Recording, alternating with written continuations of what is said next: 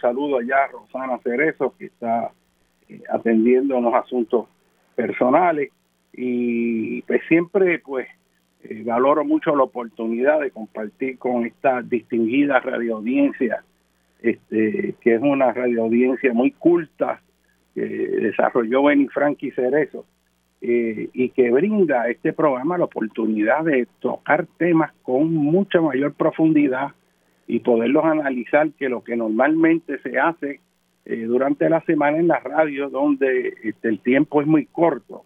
Se da muchas veces la noticia, pero no hay eh, la capacidad, ¿verdad? o la facilidad de poder adentrarse y entender lo que está ocurriendo de forma amplia. Así que Hoy vamos a hablar de una serie de temas. Naturalmente, es importante hablar de lo que sigue ocurriendo en Turquía.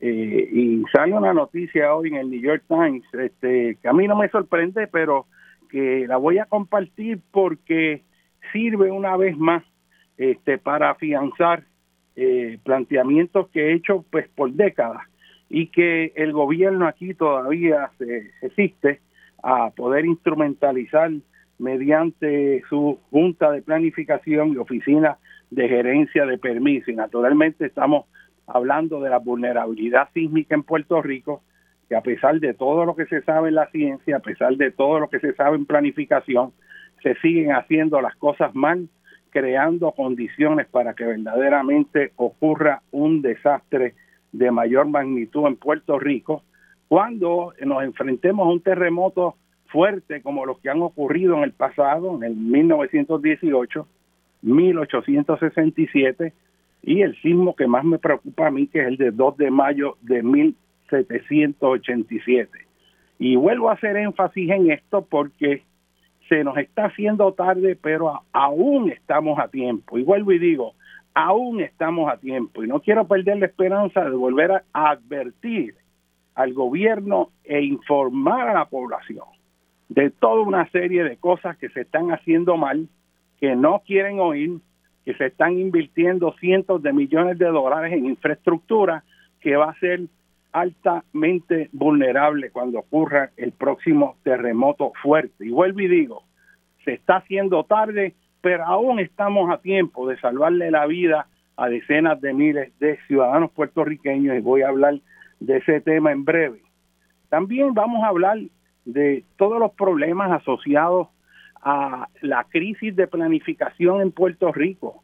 Eh, donde quiera que uno va, ve a los ciudadanos teniendo que hacer reclamos este, de defensa eh, de sus comunidades, de su medio ambiente, ante un gobierno que está mirando para el otro lado, que está permitiendo, y de hecho se hace parte de los crímenes ambientales que están ocurriendo, donde aquí no hay ley y orden, y los ciudadanos, los grupos ambientales están reclamando que haya ley y orden, porque el propio gobierno es el primer violador y el que está cometiendo, facilitando y sin hacer nada, mirando para el otro lado, deja que ocurran. Los ejemplos son interminables. Uno es la tragedia y esta situación que es un bochorno de la cueva de las golondrinas, eh, como un proyectista ha construido en terrenos que son públicos, violando todas las leyes, haciendo todas estas construcciones sin ningún permiso. O sea, para usted meter una máquina y empezar a remover materiales de la corteza terrestre, usted tiene que tener un permiso para ello. Para usted ponerse a edificar, tiene que tener permisos de construcción. Para hacer cualquier cosa, tiene que tener permiso. Eso no, debe ser una cosa a lo loco. Y aquí tenemos este hombre que naturalmente tiene que ser millonario, que está que el gobierno a sus propias empresas le está subsidiando con millones de dólares para que desarrolle otros proyectos allí mismo contiguo a ese lugar que es terreno público y los ciudadanos son los que tienen que ir allí a reclamar que se respeten las leyes. Y lo más terrible de esto es que el gobierno usa entonces a la propia policía y el sistema para proteger al que viola las leyes. Y no solo eso, sino que, como ustedes saben, las últimas semanas pusieron unos guardias privados y le entraron a tiros a los ciudadanos ejerciendo su poder, su, su, su, su derecho de expresión, estando en terrenos públicos. Y allí salieron unas fotos de una gente que eran los policías con mascarillas de calavera. O sea, pero ¿qué es eso? Y empiezan a tirarle a tiro a mujeres, niños, personas mayores de edad, jóvenes, gente que está sacando del tiempo que no tiene para hacer, defender al ambiente puertorriqueño, hacer que se cumplan las leyes, que se protege el ambiente. Ninguno de ellos es dueño de esa propiedad porque son terrenos públicos, están sacando de su tiempo para proteger lo que es de todos nosotros. Y el gobierno lo que hace es que proteja al violador. O sea, ¿cómo es posible que esto ocurra y vemos un patrón consistente, porque esto mismo fue lo que pasó en el condominio Sol y Playa, que obtienen unos permisos fatulos, corruptos, falsos, deslindan la zona marítimo terrestre este, incorrectamente, hay toda una corrupción con OSPE, se empeñan en, en, en meter un muro sabiendo que es ilegal, que los terrenos son públicos, que está en la zona marítimo terrestre, donde habitan ahí familiares del gobernador y hay un montón de gente ahí y están violando crasamente las leyes, está hasta una tortuga en peligro de extinción cayó allí en la supuesta piscina esa que iban a hacer de nuevo. Y el gobierno lo que hizo fue en un momento movilizar, creo que casi un centenar o más de un centenar de policías para defender a los violadores de las leyes. Y siempre los ciudadanos, los ciudadanos que ejercemos nuestro derecho de expresión, cuando hay un gobierno como el que tenemos, sufren las consecuencias. Y esto es muy preocupante porque esos mismos que le tiran la policía y le dan palo y reprimen, esos mismos que, que permiten que hayan policías que le disparen, guardias privados que le disparen a los manifestantes, es una cosa increíble. No hacen nada, eso va sumamente lento los procesos, son los mismos afectados que tienen que buscar a ver cómo producen la evidencia, porque los que estaban allí por lo que se ha dicho, este, por los que están presentes empezaron a borrar la evidencia y aquí hay una persona que disparó, disparó e hirió a ciudadanos en su derecho a, de expresión en terrenos públicos, no han invadido propiedad privada porque aquello allí es terreno del Estado Libre Asociado de Puerto Rico. Y resulta que aquí entonces los malos son las comunidades, los ciudadanos, nosotros. Y a mí me preocupa mucho porque esta lista es larga. Mire, en este programa vamos a ver próximamente, vamos a hablar de antenas que están poniendo en medio de comunidades en la zona del calzo, en destruyendo mogotes, en contra de la el deseo de las comunidades que usted vive ahí. De momento viene alguien que dice, no, yo voy a poner una torre, voy a conseguir ese terreno y la voy a poner ahí. Y ahora en los patios de tu casa tú tienes una antena emitiendo radiación electromagnética, contaminando la integridad del paisaje. La comunidad no quiere eso allí y empiezan un proceso de darles permiso sin tan siquiera visitar el área. Y eso vamos a ir a la profesora Vázquez, Ruth Vázquez, que va a estar hablando próximamente sobre esa situación. Eso me parece escandaloso. Y son ciudadanos, esta es una maestra de escuela, que no le ha quedado más remedio por su responsabilidad social que hacer algo por la comunidad. Y fíjate lo que digo, hacer algo por la comunidad. Igual que hay gente allá en Sol y Playa que fueron a hacer algo para hacer respetar las leyes. En las cuevas las golondrinas, lo mismo. Y vamos a tener con nosotros a Jan Pagán, que es un joven agrónomo comprometido con la agricultura, que para mí es una persona ejemplar en Puerto Rico, sumamente educado, con conocimiento profundo sobre la agricultura y la agricultura ecológica.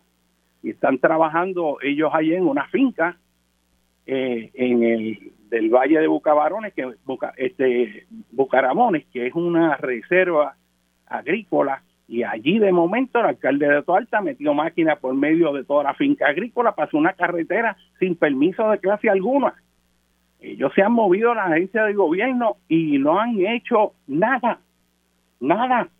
O sea, aquí cualquiera hace lo que le dé la gana sin respetar las leyes y no ocurre nada. ¿Qué le pasa a recursos naturales? ¿Qué le pasa a la Junta de Planes? ¿Qué le pasa a la Oficina de Gerencia de Permiso? ¿Qué desorden es esto? Naturalmente, esto no es accidente. Estas son agencias que son dirigidas por personas que precisamente se ponen ahí para que miren para el otro lado. No es por ignorancia. Además, le han quitado todo el presupuesto para tener personal, para poder instrumentalizar, si quisieran, eh, la ley como es no hay suficientes vigilantes, ni hay, ni hay un sistema que pueda coger las querellas de forma eficiente. Los problemas de ruido ambiental, por ejemplo, creo que la calle es uno o dos personas para tres, para todo Puerto Rico y las filas de querella, eso está a nivel de años para ser atendida. esto es un desorden total. Sin embargo, siguen dando permiso a derecha e izquierda, incrementando la vulnerabilidad de desastres naturales, decreciendo la calidad de vida en la sociedad puertorriqueña y creando un país que no va a ser sostenible. Y lo más grave de todo esto es que sabemos hacerlo bien, tenemos la capacidad de hacerlo bien, pero la corrupción en el proceso de dar permiso, la corrupción en un gobierno que naturalmente tiene que estar recibiendo estos políticos gran cantidad de dinero para financiar este, todas estas acciones y promover proyectos que son en ley ilegales, impropios, pero los aprueban y tienen un sistema donde han quitado fuerza legal para hacer los reclamos.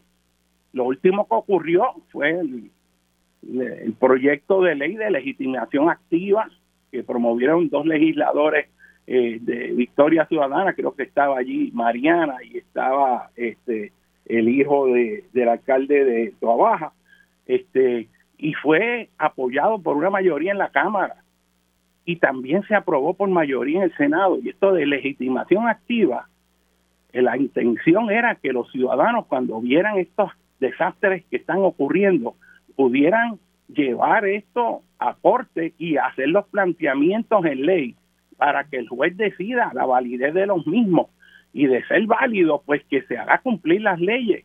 Pero ahora mismo todo este proceso está en el limbo. La ley está, han cambiado las leyes este, para hacer estos reclamos de forma tal que tú llevar a cabo una acción es casi imposible y tarda años. Mire usted todo este, este lío de, de, todos estos proyectos y cómo siguen. Este de la cueva de la Colondrina, sin ningún permiso, destruyendo el área. Comenzó eso en el 2019, van cuatro años.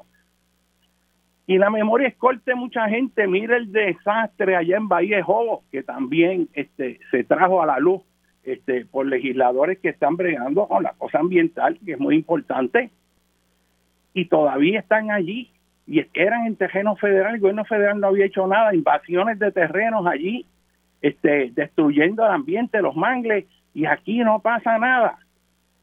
Y es indignante, es indignante, y se los digo porque habiendo recursos no se hacen las cosas. Y a mí me hiere el corazón cuando yo veo que el gobierno de Puerto Rico anuncia que pagó no sé cuántos millones de pesos por estar cinco minutitos antes de la despedida de año este, en un show allí de Nueva York para que digan que aquí despidieron el año en Puerto Rico y sean millones de pesos. Pero no se asignan esos recursos para proteger la naturaleza puertorriqueña ni mejorar los hospitales asignan 540 millones del Departamento de Vivienda de fondos de mitigación para hacer cuatro millas de cajetera, 540 millones de cajetera entre Utuado y Juntas, que no es prioridad en este momento, porque es un país que está bajando la población, tiene que estar bajando el número de vehículos transitando y no hay una necesidad imperiosa de construir un mega expreso entre Utuado y Junta. Es que no son dos nodos de, que necesitan este eh, desarrollar la, eh, la facilidad para transitar a alta velocidad los terrenos más escarpados. O sea, eso no es la prioridad cuando hay decenas de miles de casas en columnas que van a colapsar en el próximo terremoto. Cuando hay tanta cosa importante que hacer en Puerto Rico, mire el centro de trauma, el centro médico completo. Eso es para hacer un nuevo proyecto con una población envejeciente, la generación de nosotros, los baby boomers, la demanda que va a ir creciendo brutalmente por servicios médicos y usted va a un hospital y usted ve los médicos allí fajados, las enfermeras fajadas en una infraestructura ya obsoleta de 1960 y la gente está esperando en los pasillos. O sea, ¿dónde está el sentido de prioridad en Puerto Rico? Y aquí vemos que le dan subsidios ahora a un proyecto de cientos de millones de pesos que vi que para la isleta de San Juan, que eso es un desastre también de planificación, porque es una de las áreas donde hay factores agravantes, como vamos a explicar este al peligro de terremoto y vamos a tener a Vanessa Abro hablando sobre esta situación, este hablando en todo como ciudadana este residente en el viejo San Juan y aquí lo que vemos es un lugar, esto es, esto es un ventetún, sal para afuera, no darle permiso a todo lo que venga y un desorden en este país que nos va a costar. Porque toda esa inversión que se está haciendo ahí no, no va a ser permanente, se va a perder porque está en área de alto riesgo. Y entonces vemos este terremoto en Turquía y sale una noticia que es la que quiero comentar aquí, para que hagamos el paralelo con Puerto Rico. En 1918 ya sabíamos en Puerto Rico que los pueblos ubicados en terrenos que son firmes y sólidos, cuando ocurrió ese sismo, esos pueblos sufrieron mucho menos daño que los terrenos, que los pueblos que estaban ubicados en terrenos aluviales blandos. Y que terrenos que estaban, este, eh, eh, pueblos que estaban ubicados en terrenos rocoso y firme, aún estando más cerca del epicentro, sufrieron mucho, mucho menos daño que pueblos que estaban mucho más distantes, pero que estaban ubicados en terrenos blandos de arena, limo, arcilla, con niveles freáticos altos. Este, Ponce, a pesar de estar mucho más lejos del epicentro que lo que está Ñasco y otros pueblos, sufrió daños mucho mayores. a pesar de que estaba lejos, pero tenía que ver con el lugar donde construiste. Y por décadas yo he venido señalando cómo el planificar la nueva construcción en lugares donde no haya factores agravantes es clave para hacer un país resiliente a lugares, a desastres naturales. Si usted sigue construyendo en lugares que son inundables, pues va a sufrir los efectos de las inundaciones, aunque ponga un relleno, porque siempre viene un evento más grande que el que usted creía. Si usted quiere evitar que haya un desastre en caso de terremoto, un factor clave es ubicar la nueva infraestructura en terrenos firmes y sólidos. Cuando usted construye material blando, cuando usted construye en arena, de hecho eso es hasta un, un pensamiento bíblico, el que construye en arena lo pierde todo, tienes que construir en la roca, tienes que tener una base firme. En el sentido religioso está en que uno tiene que tener unos principios sólidos y firmes, pero las, uno debe construir la familia en una base que sea sólida, que no, que no flaquee. Pero así mismo tenemos que desarrollar ese Puerto Rico, esa infraestructura, pero aquí ese elemento no se considera. Aquí te dan permiso en terrenos donde hay potencial alto de amplificación de onda sísmica, que es lo que ocurre en estos terrenos blandos, este, que en cualquier otro lugar en terreno sujeto a licuación, en terreno sujeto a maremoto, o sea, todo lo que sabemos sobre los lugares que son que tienen factores agravantes en caso de terremoto, eso no se considera en el proceso de planificación en Puerto Rico. Y vuelvo y le digo una vez más, y ustedes dirán, este, ya me lo has dicho muchas veces, pero lo digo porque se olvida. Ustedes tienen que haber visto todos los anuncios que se hace del proyecto Tsunami Ready, de la red sísmica, ellos se han fajado trabajando ahí, poniendo sistemas de alarma para cuando venga un maremoto, pues que la gente sepa y sepa a dónde acudir rápidamente a los lugares seguros. Pero se tienen los mapas de las zonas que pueden ser afectadas por tsunami, pero la Junta de Planificación no tiene ningún reglamento para instrumentalizar los permisos de uso de terreno, así como la Oficina de Gerencia de Permisos, a base de si el área está afectada por maremotos o no. Eso ni se considera, ni se considera. Y entonces la noticia interesante aquí que viene, que hay un artículo completo en el New York Times, tiene que ver con el pueblo de Ersin en el área sísmica más severamente afectada en Turquía por este evento de 7.8. Y es que en ese pueblo no murió nadie. En ese pueblo no se cayeron las edificaciones. Todos los pueblos alrededor, aún otros más distantes, sufrieron daños severos pero ese pueblo quedó como en una burbuja de seguridad. Y entonces pues a la luz pública. Pero espérate, pero ¿qué pasó aquí? ¿Cómo es que se ha caído todo lo demás? Y en este pueblo las cosas perduraron y sintió las mismas fuerzas sísmicas. Y entonces sale el alcalde, obviamente, diciendo que él se ha encargado que en su pueblo se cumpla con los reglamentos de construcción, que ha habido supervisión cuando se construye, que no es una cosa al garete que cada uno construye como le parece después que le dan los permisos y que ciertamente él se ha encargado con su eh, gobierno local de que se cumplan los reglamentos y no se den permisos que son corruptos, ilegales. Y una de las cosas grandes que ha salido del desastre de Turquía es que hay mucha edificación que se hizo mal, no porque estuviera mal diseñada, sino que le pusieron materiales de construcción de menor calidad, le metieron menos varillas, tomaron medidas durante la construcción para ahorrar chavos los contratistas. Y obviamente, bajo condiciones normales, el edificio aguanta, pero cuando recibe los esfuerzos cortantes de un efecto de una fuerza sísmica que crean unas aceleraciones horizontales fuertísimas, los edificios colapsaron. Cuando nosotros estuvimos en el terremoto de México, allá del 19 de septiembre de 1985, que fuimos un grupo de Puerto Rico a, estudiar y aprender de ese terremoto en México, que fue una experiencia muy muy fuerte, ¿verdad? Lo que uno vio allí, ver todos esos edificios caídos, hospitales colapsados como, como un emparedado. Este, miles de personas murieron en Ciudad de México.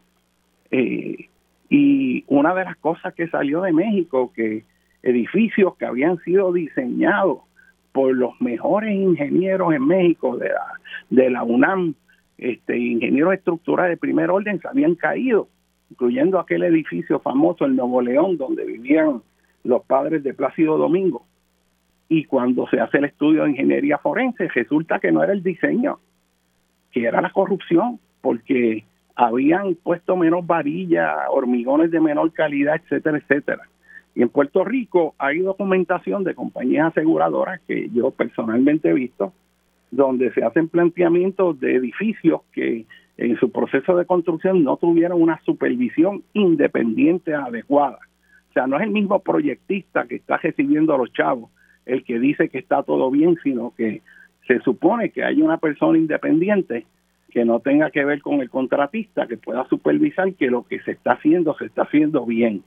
Y hay unos señalamientos con eso eh, en términos de signo de interrogación. Y la realidad es que no es hasta que ocurre un evento fuerte que se viene a saber qué se hizo bien y qué se hizo mal.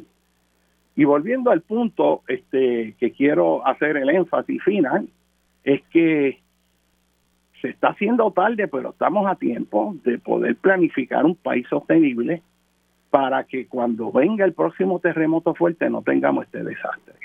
Y que la verdadera preparación, y escuchen esto, y lo voy a decir dos veces porque es importante, porque hay mucha desinformación por ahí la verdadera preparación contra terremotos no es solamente que usted se meta debajo del escritorio, ni que tenga una mochila, ni que haya un ejercicio de cómo salir del edificio.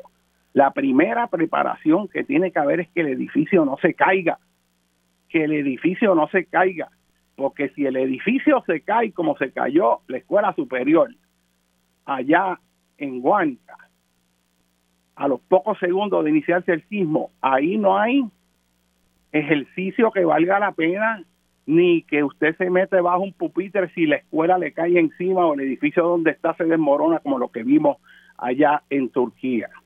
Vamos a, ir al próximo tema, vamos a una pausa ahora y vamos a comenzar con eh, la señora este, Ruz Vázquez, eh, que es líder comunitaria en eh, Rosario de altura de Vega Baja para tocar este tema de torres de celulares sin permisos adecuados, sin consultar a la comunidad y las implicaciones de esto. Vamos a una breve pausa con ustedes, José Molinelli, en Dialogando con Beni.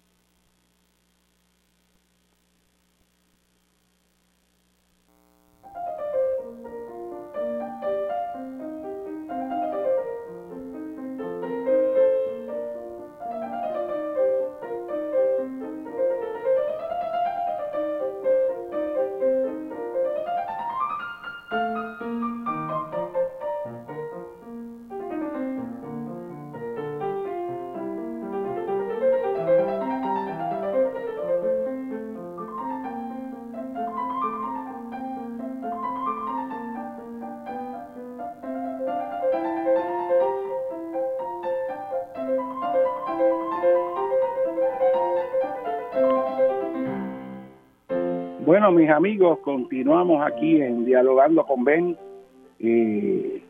quiero, antes de continuar, mandarle un fuerte saludo a Pedro Meléndez, allá que siempre nos oye los domingos, allá en el barrio Ciénaga Baja de Río Grande. Y desde luego que también nos oye todos los domingos el artista residente de Puerto Rico, allá en el condado de Dade, en Miami, a Teófilo Freites. Un abrazo bien fuerte allá. Y siempre recuerdo que Benny, cuando descubría algún sitio donde la comida era particularmente buena, lo comentaba. Benny es una persona que era un polímata, una persona con una cultura sumamente amplia y hablaba de todo. Sabía desde cómo hacer un buen chiste a cómo hacer un análisis de filosofía profunda eh, era una persona visionaria. A mí siempre me impactó la gama de temas que manejaba Benny Frankie eso incluyendo, incluyendo este, los lugares eh, de comida a través de todo Puerto Rico que en uno u otro momento él este, visitaba. Y siguiendo esa línea de Benny, hoy yo quiero compartirles algo este, que a mí pues verdaderamente me impactó y fue un descubrimiento favorable y es que eh, señor, el médico Héctor Rivera me dice que había ido a una actividad y habían este, encontrado todo, habían servido, ¿verdad? Uno, había un catering, había un servicio después de la actividad y tenían unos piscolabis. Y me contaba que eso era lo más delicioso que él había comido. Él se sorprendió de cuán bien sabían esos piscolabis. Este, y le dio tanta curiosidad que fue donde la persona para que le dijeran de dónde, quién preparó eso. Y, le dijeron que quien preparó eso fue un lugar, y le voy a hacer el anuncio aquí porque Benny lo hacía, este, y es parte de la tradición, este, eh, señalar los sitios buenos. Dice, no, esto es un restaurante que se llama Flor de Parcha. Y allá este, me llamó y me dijo, mira, vamos a ir allá, vamos a averiguar. Y este lugar está en Río Piedra, que está decaído, y en este lugar hay una casa que la habilitaron, que aparentemente lleva ese restaurante ahí seis o siete años. Yo desconocía de eso totalmente. Está en una calle que se llama calle Saldaña. Esa calle, la calle Saldaña, allá en eh, cerca de la funeraria Escaldille, que está ahí en esa esquina, calle pequeña. Y a mitad de esa calle está ese lugar. Entramos. Miren, señores, aquella es la comida más deliciosa. Yo hacía tiempo que no comía algo que fuera sabroso. Todo el menú ese, ese negocio que se llama Flor de Palcha, era una cosa exquisita y bien, o sea, el, sabor que tenía era, yo le voy a decir más, para mí es mejor que cualquier otro restaurante que yo he comido en la zona metropolitana y lo mejor de todo es el bajo costo. O sea, allí lo más caro no, no pasa de 16, 17 dólares y usted puede tener, si usted busca en internet el menú, usted va a ver, allí hay unos majados de vianda, pero eso es una cosa espectacular. Y estoy explicándolo con el mismo entusiasmo que yo recuerdo ir a Venice cuando contaba de esos lugares. Así que este es un negocio que está, obviamente, eso yo le auguro un potencial brutal de desarrollo y quería compartirles eso y otra cosa también es que yo no sabía que los chinitos de Río Piedra todavía estaban allí. Y después fui y comí un helado de coco después de más de 20 o 30 años que yo no iba. Yo creía que habían cerrado y aquello estaba extraordinario también. Así que dos cruces a favor de Río Piedras ahí, que eso sirva como ejemplo de cómo se puede desarrollar un pueblo y que eso sirva para hacer masa crítica, para que vuelva a ponerse ese pueblo, esa área urbana se reconstituya este, en, un área extraordinaria. Tienen que haber políticas del gobierno para que todas estas nuevas eh, casas que se quieren desarrollar, en vez de meterle los terrenos agrícolas, eh, eliminando aún más el potencial agrícola de Puerto Rico, se haga para reconstruir ciudades, tumbar los edificios que no tienen valor y hacer una ciudad habitable que den ganas de vivir ahí, que potencie la calidad de vida de tantos puertorriqueños que necesitan este, volver a vivir en ciudad y el costo social, económico, los beneficios de eso exceden por, por decenas de veces el costo de seguir viviendo desparramado como lo hemos estado haciendo hasta ahora. Así que dado ese punto, este, vamos a hablar de la situación de Vega Baja. Este, no sé si tenemos a la señora Ruth Vázquez en línea, pero eh, esta área de alturas de Vega Baja yo la conozco porque hace décadas eh, en esta zona eh, habían eh, unos colapsos de sumideros en la urbanización Alturas de Vega Baja. Luego de unos aguaceros empezó a formarse unas depresiones de colapso en los patios de las casas y aquello fue una cosa terrible. La gente asustada. Este, y es un área del Carso donde hay cavidades subterráneas donde hay un mogote al lado de una iglesia allí que yo llevaba a mis estudiantes siempre cuando hacíamos estudios del carto, porque es un mogote hueco, es un mogote que tiene el esqueleto externo, pero indica, ¿verdad?, parte de un sistema subterráneo de hace cientos de miles de años que pasaba por el lugar, y es en uno de esos mogotes, próximo a este que está hueco, que también tiene cavidades cárticas que van a meter una torre de celular en el medio de la comunidad. Y para hablarnos de esta situación, pues tenemos a la profesora Ruth Berino. Bienvenida, profesora. Saludos, buen día a usted y a todos sus Señora Vázquez, estamos aquí. Este, cuéntenos, ¿cuál es la situación allá en la comunidad? Bueno, la, la situación, ¿verdad?, de, de, temor y, y, de preocupación para nosotros los residentes de alturas de Vega Baja y la urbanización de Rosario es que la compañía QMC se dispone a construir una torre de telecomunicaciones en un mogote que nosotros, la comunidad, las casas, los rodeamos totalmente. Ese mogote es un mogote que tiene consigo eh, especies en peligro de extinción, específicamente la boa puertorriqueña y el sapo concho, y nos consta, ¿verdad? Porque hemos tenido visitas de esta de estas serpientes en, en nuestros hogares, ¿verdad? En nuestros terrenos, nuestros patios. Y definitivamente el mogote, como usted mencionó, está en un área que es propensa a deslizamiento y derrumbe. Y nosotros, en honestidad, estamos muy preocupados. Llevamos un año trabajando con la situación, tratando de que OCPE eh, no les concediera el permiso de construcción y lamentablemente ahora en el mes de septiembre de este año pasado, pues se dio este permiso.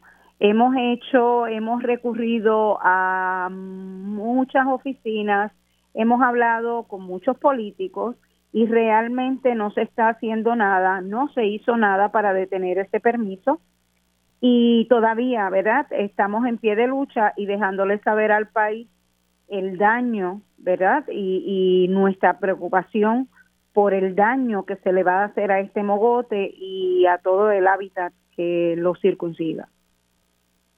Este mogote está rodeado de viviendas que están al pie, que van a estar a pocos metros, literalmente, de donde está la torre.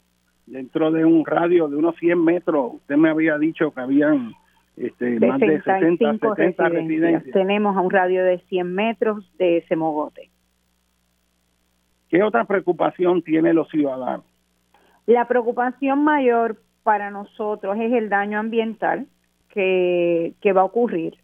El mogote definitivamente tienen que remover terreno y la maquinaria, la vibración de la maquinaria pudiera provocar el deslizamiento, el derrumbe, ¿verdad? De partes de este mogote y definitivamente como hablamos, el patio de muchas residencias, este mogote es patio de muchas residencias y pudieran haber, ¿verdad?, eh, daños, incluso fatalidades, eh, si esto ocurriese. Otra preocupación para nosotros son los temblores que usted mejor que yo saben que están ocurriendo muchos, específicamente en la zona norte. Eh, últimamente estamos teniendo muchos, ¿verdad?, temblores y definitivamente una torre de telecomunicaciones de 100 pies de alto nos pone en riesgo porque, como le, dije anteriormente, hay 65 residencias alrededor de esta torre, específicamente a unos 100 metros de distancia. Esa es otra de las grandes preocupaciones. Eh, la que nos, ¿verdad? nos atañe más es la de el hundimiento y del terreno, como usted bien mencionó, han habido dos residencias que han perdido sus patios, se han hundido y esto está al cruzar de donde se va a implementar esta torre, donde se va a construir y tememos por nuestras residencias porque sabemos que estamos construidos sobre unos sumideros. Y ya sabemos que el terreno en esta zona es propenso a ese hundimiento, pues constantemente las rejillas de las alcantarillas de las urbanizaciones están hundiéndose y tenemos siempre que estar notificando para que se reparen y esto es constante. Además, eh, el daño ambiental, el daño ambiental en general, porque a pesar de que la construcción se está suscitando en alturas de Vega Baja, en Rosario, en Vega Baja, usted sabe que un pequeño verdad movimiento eh, de, ambiente cualquier daño que podamos hacer a la larga redunda en un daño para el pueblo en general para el país y realmente al mundo entero o sea que ya debemos eh, controlar este progreso desmedido que tenemos sin tener constancia y asegurar la vida eh, de las especies y sobre todo de los humanos, ¿no? Porque aquí de veras nosotros nunca nos enteramos de que esto sucedía hasta el último momento, específicamente el 13 de diciembre del 2022, que nos entregan una carta diciéndonos que se nos va a construir esta torre de telecomunicaciones literalmente en el patio de nuestras casas y todos los permisos, incluso los de recursos naturales, estaban concedidos. Solamente quedaba el permiso de construcción y se nos notifica porque en ley deben hacerlo antes de comenzar la construcción. Otra cosa que nos preocupa muchísimo es cómo recursos naturales otorga un permiso a un área que está tan sensitiva, un área susceptible a estos derrumbes y sobre todo donde hay especies en peligro de extinción y ellos están certificando que en ese lugar particularmente no existe ninguna de estas especies en peligro de extinción y dos semanas después pesca y marina y vida silvestre les dice que sí que pueden construir sin embargo, hay especies en peligro de extinción, específicamente el sapo concho, la boa puertorriqueña y el palo de rosa. Sin embargo, como el daño va a ser mínimo, pues si ellos ¿verdad? Eh, consiguiesen alguna de estas especies, serían los responsables de protegerlas en ese momento. O sea, es arbitrario la fecha que otorga, en la que Recursos Naturales otorga el permiso y la notificación de pesca y vida silvestre de que sí existen animales en peligro de extinción. Realmente todos estos permisos no hay otra cosa que saber, ¿verdad? Eh, constar que fueron obtenidos de forma arbitraria. OCPE ha hecho caso omiso de las peticiones del, de la comunidad porque el 17, el perdón, el 27 de diciembre del 2021 sometimos un recurso de intervención para que se detuviera la concesión del permiso de construcción. Sin embargo, todo ha sido oídos sordos. Actualmente estamos pendientes a una vista el 20 de marzo para eh, responder a un recurso de revisión luego de otorgado el permiso. Hemos hecho todo lo posible y lo imposible para detener esta construcción. Sin embargo, el gobierno oídos sordos. Hemos recurrido a nuestro senador por distrito Rubén Soto, a nuestro representante por distrito Edgardo Feliciano, nada hemos escuchado de su parte, que son los llamados a salvar y a cuidar a las personas que les eligieron para los cargos que tienen, sin embargo, oídos sordos. Somos una comunidad que tiene ya más de 40 años de construida, la mayor parte de esta comunidad son adultos mayores y no conocen ni de tecnología para hacer sus reclamos y mucho menos tienen los recursos para costear, ¿verdad? Alguna defensa ambiental que nos pueda dar la mano. Realmente esto es un abuso a la comunidad en general, un delito y un crimen ambiental porque somos un mogote y estamos ubicados en la zona del Carso, donde hay leyes que protegen. Definitivamente las leyes brillan por su ausencia. Incluso el municipio tiene unas proclamas municipales donde establecen que no se puede construir torres de telecomunicaciones ni eh, ubicar antenas en áreas y zonas residenciales. Y esas, eso, esa ley que tiene el municipio para nada funciona, porque la ley estatal va por encima de la municipal y no solo violentando la ley 89, que es la ley estatal, ellos se agarran de la ley federal y luego de María, que le han dado luz verde a todas estas compañías de telecomunicaciones, para construir este tipo de estructuras cerca de residencias donde estamos ubicados nosotros en estos momentos. Eso que usted nos ha este, explicado tan claramente, toda esta situación de desorden de un gobierno que no, que es el primer violador de las leyes que se supone que defienda y que ha forzado que los ciudadanos tengan que hacer reclamos este, justos eh, ante un sistema que no quiere oír, que no quiere ver, este y por eso pues es importante estos foros para que el país se entienda, entienda y vea todo el desastre que está ocurriendo con respecto al ambiente y, los procesos de corrupción de estas compañías poderosas que literalmente hacen lo que le dé la gana, donde le dé la gana. Y aquí el ciudadano está totalmente desprovisto de protecciones, este, sacando tiempo que no tiene para dar estas luchas. Usted me había dicho que es maestra en la escuela superior, usted no se dedica a estar este, trayendo hechos públicos, pero lo hace como una ciudadana responsable que se da cuenta que si no lo hace usted por su comunidad, posiblemente más nadie lo haga. Y que habían pues muchas personas que son mayores que viven allí que no tienen pues las destrezas tecnológicas para poder llenar este blanco, hacer requisiciones, etcétera, etcétera. Pero esto que usted nos muestra aquí es parte de un patrón que estamos viendo a través de toda la isla este, y es algo sumamente preocupante. Y quiero agregar lo siguiente, aprovecho la oportunidad. Usted es una maestra respetable, una líder natural de la comunidad. Esa exposición que usted ha hecho ahí tan clara, tan certera, de las preocupaciones de la comunidad, nos indica a todo el que no la conozca que usted es una persona seria y responsable. Cuando yo la oigo usted, me acuerdo en esas estaciones de radio donde hay gente que naturalmente están recibiendo pagos para tratar de demonizar a los ciudadanos que salen en defensa del ambiente.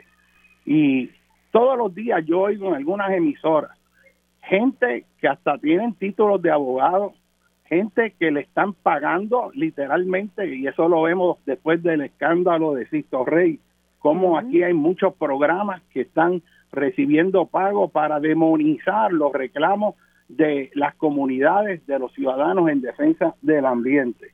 Y yo lo que oigo es que estas personas que eh, protestan, pues están protestando por todo. Eso se oponen a todo. Ese es uno de los discursos absurdos.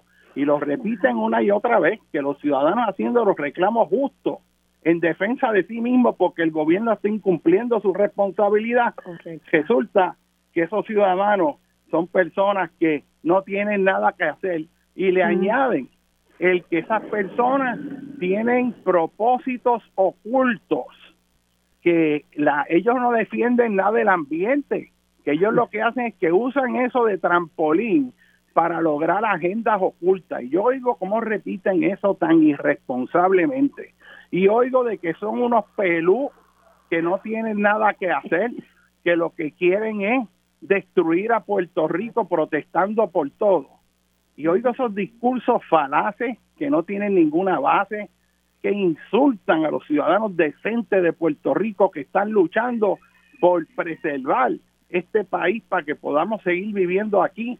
Y esta gente irresponsable lanzando todas estas mentiras que las repiten una y otra vez diciendo que son hasta comunistas financiados por Fidel Castro.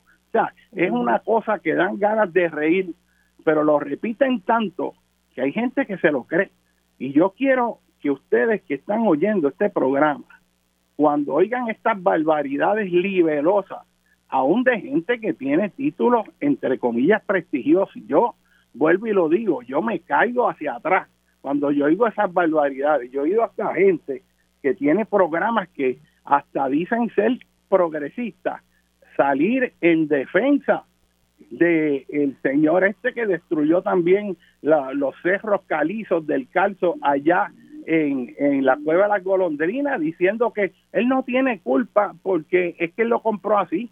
O sea, mm. y uno se sorprende del nivel de, de traqueteo que hay, que, que sacó a la luz esta caso federal, y, y es importante que los ciudadanos oigan y sepan identificar las mentiras de esta gente puestos ahí para sistemáticamente demonizar, difamar y tratar de restarle credibilidad a los buenos ciudadanos que usted como maestra y como el señor Ian Ruiz eh, y, la señora Vanessa Droz que van a tener en el programa este eh, eh, están pues reclamando. Así que todo esto son falacias. Aquí hay gente decente educada que está tirándose al frente a dar la batalla porque el gobierno es el primer violador de las leyes que debe defender.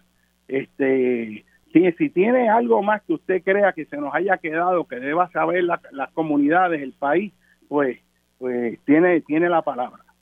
Solamente me queda por decir, ¿verdad? Y siguiendo la línea que usted eh, llevaba, es que lamentablemente lo único que nos mueve, y hablo como comunidad, realmente son los años de servicio que hemos dado a este país.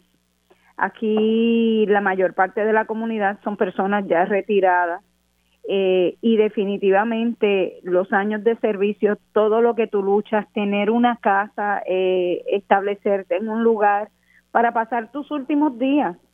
Y de momento todo se trastoca, el tipo de construcción que vamos a tener, la paz, ¿verdad? Y, la tranquilidad de esta comunidad se va a ver alterada. Eh, y de hecho está alterada desde el 13 de diciembre del 2021 porque los compañeros vecinos no dormimos pendientes a cuándo van a comenzar a traer la maquinaria para construir la torre. O sea, esto no es eh, saludable para nadie. Yo le solicito a la comunidad de edad y a mi país que seamos empáticos con estas personas que no se merecen esto que está ocurriendo. Es totalmente innecesario. No necesitamos una antena más hay ocho antenas ya, ocho torres dando servicio alrededor de nuestra comunidad, seis de ellas a menos de una milla de distancia una de otra. Por favor, realmente no hay necesidad. Vamos a permitir que nosotros, los que hemos dado a este país, de la gente respetable, gente que lo ha hecho más allá de, de, ganancias, ¿verdad?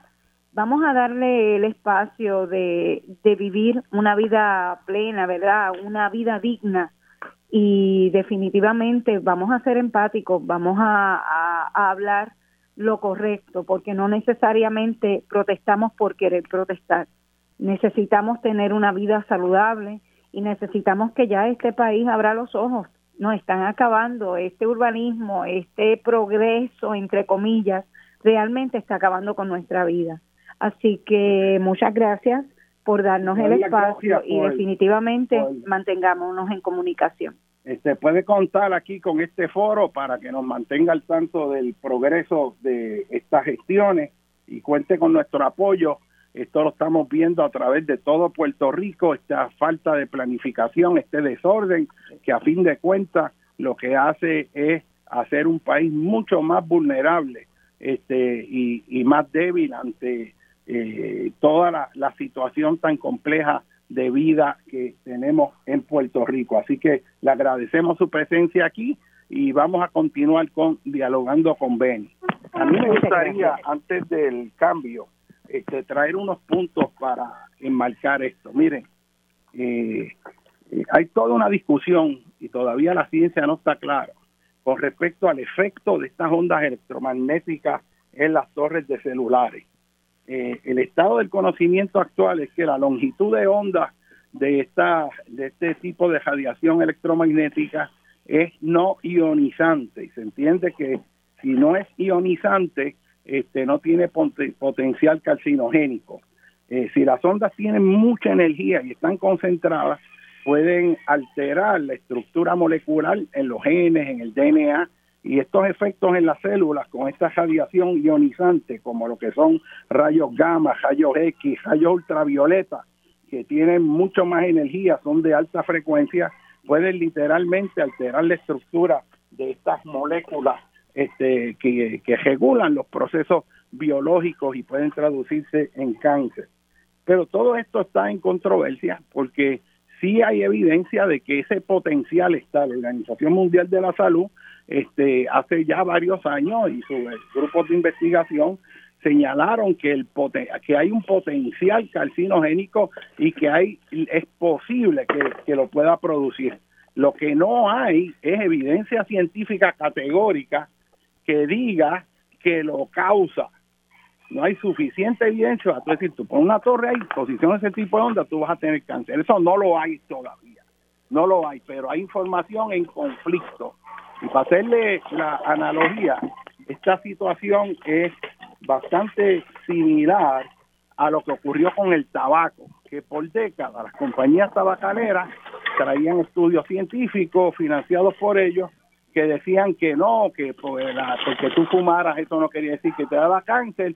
Entonces cogían unos señores de 90 y 100 años que habían estado fumando tabaco toda su vida y tenían los pulmones muy bien y no tenían cáncer. Y hacían unos estudios que siempre creaban la duda. Y lo mismo con el cambio climático, llevamos décadas y al principio todas las compañías eh, hacían estudios o financiaban estudios o le pagaban a gente científicos para que dijeran que no, esto de que hay cambio climático, que es causado por la quema de combustibles fósiles, eso en realidad no es así, hay información que señala que no, que esto no es contundente.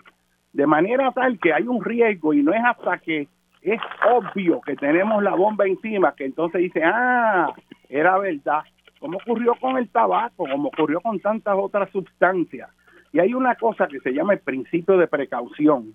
El principio de precaución es cuando tú tienes dudas con algo que es verdaderamente serio, algo que puede afectar tu salud, que puede afectar tu vida. Ante la duda, saluda. Eso quiere decir, cuando tengas duda, mejor asume que es malo en vez de asumir que no va a hacer nada, porque las consecuencias que se va a afectar tu vida. Así que este asunto de este desorden de planificación, violación de los reglamentos del calzo, es otro, otra situación más de este Puerto Rico. Vamos a una breve pausa con ustedes, el doctor José Molinelli. Vamos a entrar ahora con el agrónomo Ian Pagán.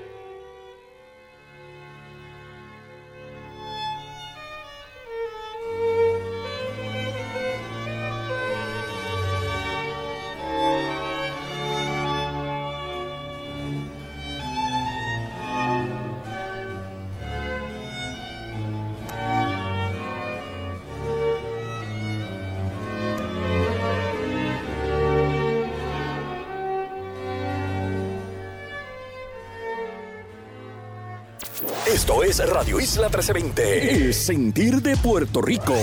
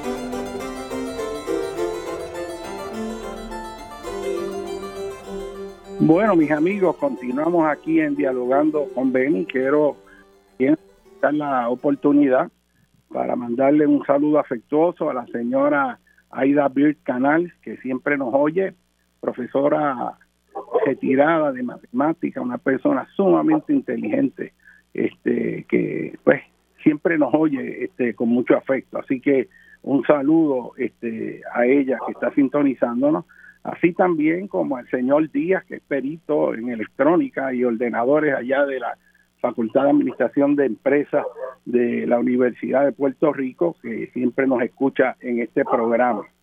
Y vamos a tocar otro tema que va por la línea que muestra también un gobierno que no cumple con la responsabilidad de manejar nuestro ambiente natural, nuestra infraestructura básica, que es la infraestructura natural, este y es el, al, agrónomo eh, Ian Pagán, no sé si lo tenemos en línea, pero eh, Ian es algo alguien que durante años yo le he venido siguiendo, alguien cuyas ejecutorias se han ganado mi respeto profundo y apoyo, ha sido un luchador en defensa de los terrenos agrícolas, de la agricultura ecológica, un joven que es un ejemplo en Puerto Rico de lo que es una persona que quiere construir un nuevo país, que tiene fe en sí mismo, que tiene fe en el futuro y que tiene conocimiento científico para volver a, ayudar este, a que este país este, reduzca su dependencia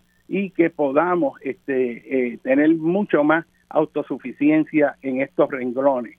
Eh, Ian, no sé si lo tenemos en línea. Estoy por aquí, estoy por aquí. Saludos, profesor. Bienvenido. Este, un placer tenerte aquí y te, conseguí tu número porque recibí una información que verdaderamente me impactó. No tenía conocimiento gracias a las redes que pues diseminan información que de otra manera no hubiera llegado a través de los medios a uno, pues vi un desastre ambiental que están cometiendo allá en la reserva agrícola del Valle de Bucarabones, en el pueblo de Toa Alta. Y, quiero que nos hables de eso porque eh, vi que han metido máquinas a destruir toda esta área donde están estos suelos agrícolas para meter una carretera sin permiso, una cosa que tú dices, pero es que esto no puede ser. Así que te dejo la palabra para que le expliques al pueblo de Puerto Rico este, la lucha que ustedes están dando allí ante ante este desastre y desorden ambiental que está ocurriendo en el país. Bienvenido, ya. Gracias, gracias. Pues sí, mira, el Valle Agrícola de Bucarabón es un tesoro que ha estado un poco escondido ante la mirada de gran parte del pueblo de Puerto Rico, incluso ante la mirada de los mismos tualteños. Es un gran recurso que tenemos y decimos pues que no solamente es tesoro de Tualta, sino tesoro y patrimonio de todo Puerto Rico por el alto potencial agrícola que tienen estas tierras, unas tierras eh, naturalmente con una eh, fertilidad natural elevada, eh, dado esas mismas características, por eso está clasificado como suelo rústico especialmente protegido, agrícola. Eso quiere decir pues, que, solamente está permitida ese tipo de uso agrícola y obviamente pues se prohíbe cualquier otro tipo de, de uso o destrucción de suelo por ejemplo, como construir una carretera. Y lamentablemente, ¿verdad? Yo, yo soy agrónomo y agricultor y, la finca precisamente está ubicada en el valle agrícola de, de, Bucarabón. Estamos ahí trabajando el Josco Bravo desde hace ocho años. Y en las pasadas semanas, eh, pues hemos estado escuchando y hemos estado viendo eh, maquinaria pesada, movimiento de maquinaria pesada eh, del municipio de Tualta, que están abriendo caminos a campo traviesa a través de todas estas tierras, alrededor de tres kilómetros de, recorrido que se está abriendo a campo traviesa, haciendo remoción de corteza terrestre, están deforestando árboles, eh, han impactado eh, diferentes cuencas de quebradas y de ríos sedimentados, han rellenado parte de las cuencas de algunas de estas quebradas en ese trayecto. Esto es una, una de las virtudes pues, de estas tierras, no solamente el suelo, sino que también tiene mucha fertilidad de, de, acuíferos y mucha eh, fertilidad de, perdón, de, de, ojos de agua, de manantiales. Así que todo esto ha sido eh, impactado por las actividades del municipio de Toalta y es que están en el proceso de, de, de construir una carretera, dado que desde la tormenta Fiona, eh, hubo unos deslizamientos en la carretera principal de la 861 que comunicó una parte del pueblo y ha estado cerrada, entonces el alcalde pues ha estado proponiendo la construcción de esta de esta carretera eh, y, y, sin contar con ningún tipo de, de permiso, obviamente, lamentablemente tiene la autorización de entrada de la autoridad de tierra, que son los custodios de esta finca, que son tierras públicas.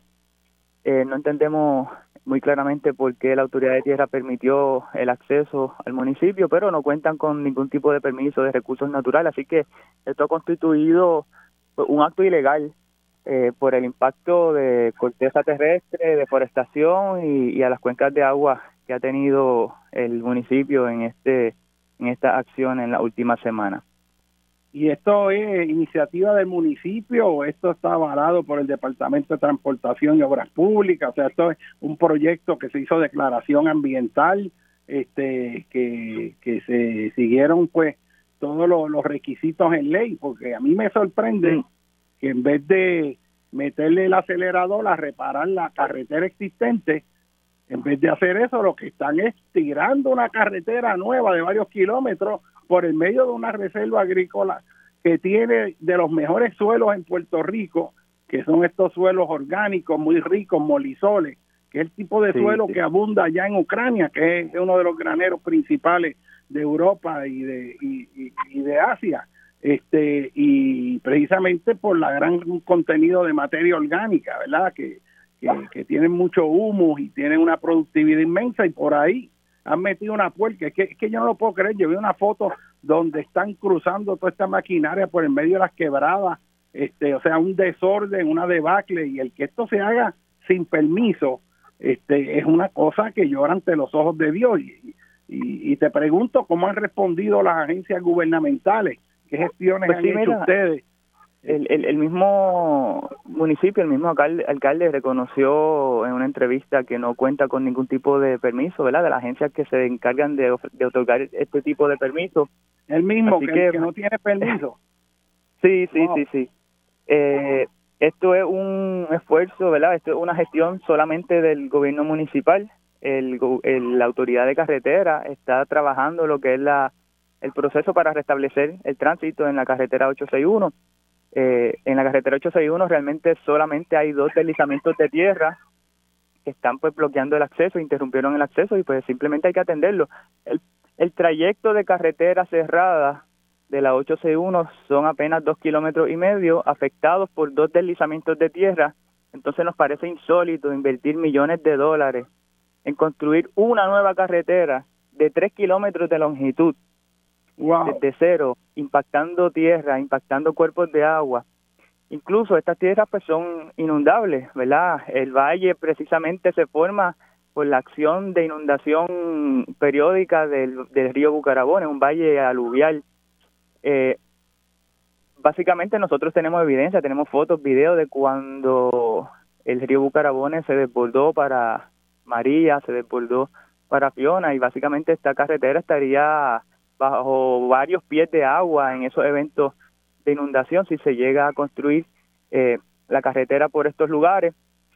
Eh, hay terrenos también de humedal en este en este trayecto de tres kilómetros. El, el, el nivel freático está bastante superficial.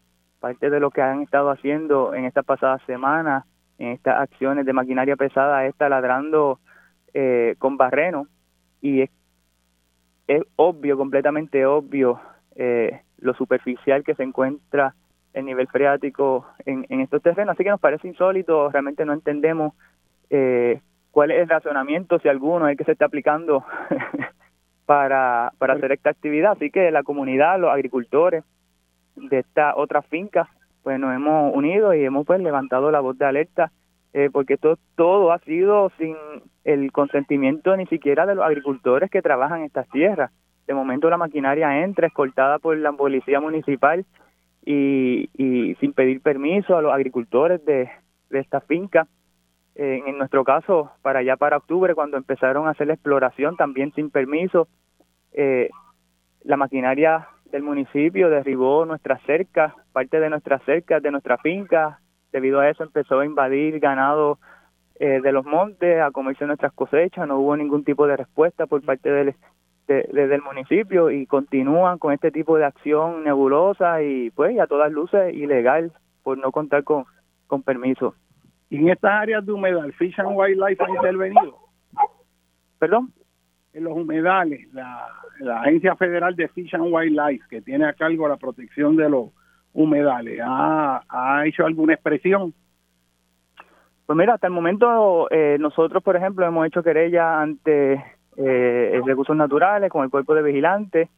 Ellos han, se han dado cita allí, pero no ha progresado ningún tipo, ninguna de las querellas que nosotros hemos realizado. Le hemos dejado, dejado saber también a, al Departamento de Agricultura que estamos siendo afectados, que están cometiendo actos ilegales, que están impactando adversamente los terrenos agrícolas, incluso de forma irreversible, porque están invirtiendo los horizontes de suelo, que están afectando los cuerpos de agua y pues hasta el momento han caído en oídos sordos nuestros reclamos.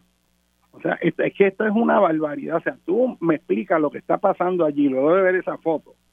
Y, y a mí me cuesta creer que eso puede estar pasando en Puerto Rico, ese nivel de desorden. O sea, aquí tenemos que hay una reserva agrícola. Cuando tú tienes una reserva agrícola, son unos terrenos designados por su alto potencial agrícola, por lo escasos que son, porque hay de todo y esos son los más valiosos de los y son los pocos que quedan de lo que había y están protegidos con una reserva. Y de momento viene un alcalde de un municipio y va a tumbar a campo traviesa con máquinas y puercas para hacer una carretera de kilómetros de largo a través de la misma reserva agrícola con el consentimiento de la autoridad de tierra. Que eso es, mira, para despedir al director de la autoridad de tierra, es una violación de la propia misión de la autoridad de tierra que sepa el director de la autoridad de tierra que la preservación de esos terrenos agrícolas es responsabilidad de él protegerlos y no destruirlos. Si se supone que maneje esos, esos terrenos, ¿cómo usted va a venir y decir, mira, mete una puerca ahí y destruye los propios terrenos que yo estoy custodiando? Pero es que es una cosa que no tiene sentido. En una zona que se inunda, que tiene nivel freático alto, que tiene los mejores suelos agrícolas, que hay actividad agrícola en el área y que se está potenciando su desarrollo al máximo y ahora viendo una carretera que en vez de acelerar el proceso de hacer las reparaciones de esos dos derrumbes, que la interrumpen, resulta que el proyecto más inteligente es hacer una carretera a lo loco, sin permiso de nada, sin declaración ambiental, por el medio de una reserva agrícola y el gobierno mire y no hace nada. O sea, es como, como si hubiera una corrupción masiva de permitir la destrucción de la naturaleza puertorriqueña.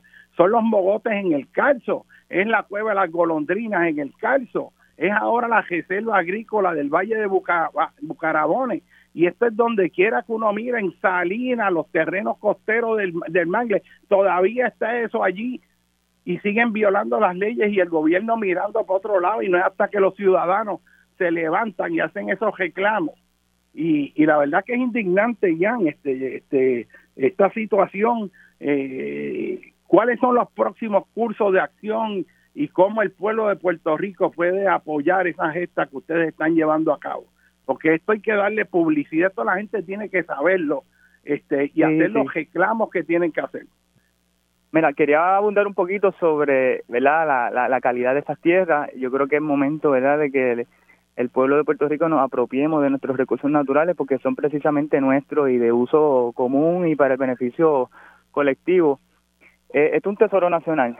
Como usted mencionó, aquí abundan eh, el orden del suelo molisol, que es caracterizado en el mundo entero por ser los suelos más productivos, los suelos más fértiles. Aquí tenemos varias series de suelos molisol como colinas, bajuras, soyes, que son naturalmente fértiles, que tienen un alto contenido de de nutrientes, unas propiedades físicas que lo hacen propicios para la alta producción agrícola.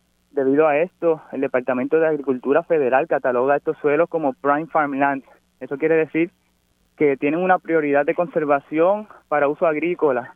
Igual existe un, una ley federal que prohíbe la utilización de fondos y de esfuerzos federales que destruyan irreversiblemente tierra agrícola y precisamente el gobierno municipal pretende construir esta carretera con dinero federal de, la recuperación de los huracanes.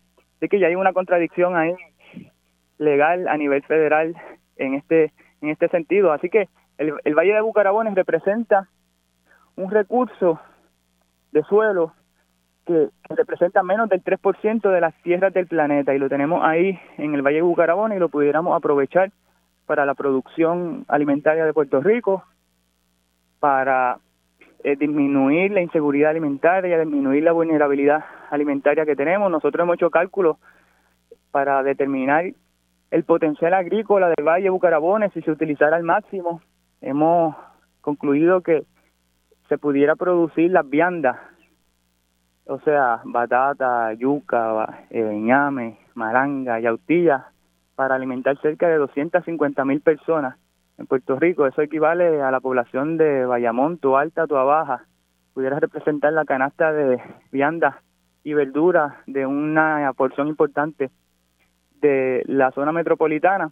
Así que lo importante es seguir regando la voz eh, en la medida que podamos exigir al departamento, al, gobierno municipal y a la autoridad de carretera en arreglar la 861. Eh, de momento actuamos como si los recursos naturales fueran desechables. Eh, tenemos ahí una carretera que simplemente hay que repararla. Es totalmente innecesario destruir tres kilómetros de tierra agrícola, prime farmland, para construir una nueva carretera cuando ya existe una eh, que hay que reparar. Igual, eh, insistirle al Departamento de Agricultura en la conservación de las tierras agrícolas que administra. Así que es bien sencillo, no hace falta eh, gastar, malgastar dinero público en construir una nueva carretera cuando simplemente hay que eh, restablecer el tránsito y arreglar la carretera que fue afectada, pues obviamente por un desastre natural mayor como lo fue el huracán Fiona. Y así el pueblo, ¿verdad? Nosotros como tualteños, pues tenemos una necesidad de restablecer el tránsito normal, pero eso se logra arreglando la carretera que ya existe.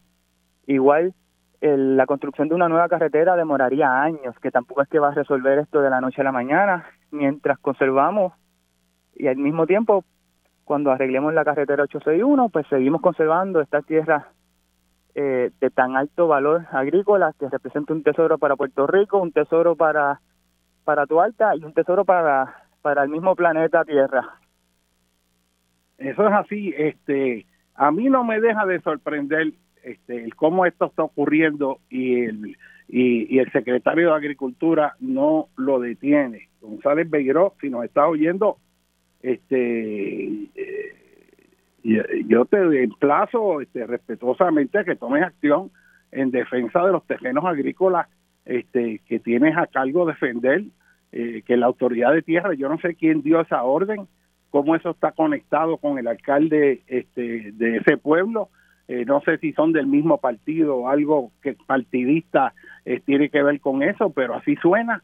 Este, yo creo que, que hay que actuar con urgencia y detener esto inmediatamente, que no vuelva a meterse una máquina allí a destruir los terrenos agrícolas, que son los pocos que nos quedan después de todo este proceso destructor de los mejores agrícolas por desparramamiento urbano, donde hemos perdido gran parte de los mejores suelos en la zona metropolitana, donde hemos perdido el Valle de Caguas, el Valle de Gurabo, el Valle de Calley, y así los valles costeros, los lugares y terrenos fértiles, es precisamente donde se ha usado un modelo que no es consono con el desarrollo sostenible y la planificación inteligente de un país.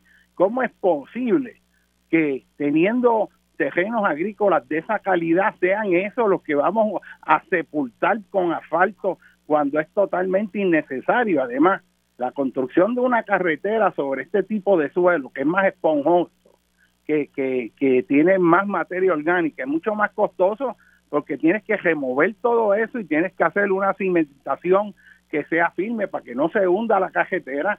El construir esa cajetera como si fuera una línea por el medio de una zona inundable, lo que hace es puede agravar el problema de inundación, porque entonces las aguas no van a poder fluir y discurrir de la manera en que lo hacía, dependiendo del ángulo en que se diseña la carretera van a tener que subir la altura de la carretera para que en teoría no se inunde, pero los costos son mucho mayores y eh, la carretera misma pudiera actuar como una represa que agrave el problema de inundaciones aguas arriba. Esto si no se hace con estudio, esto es un disparate.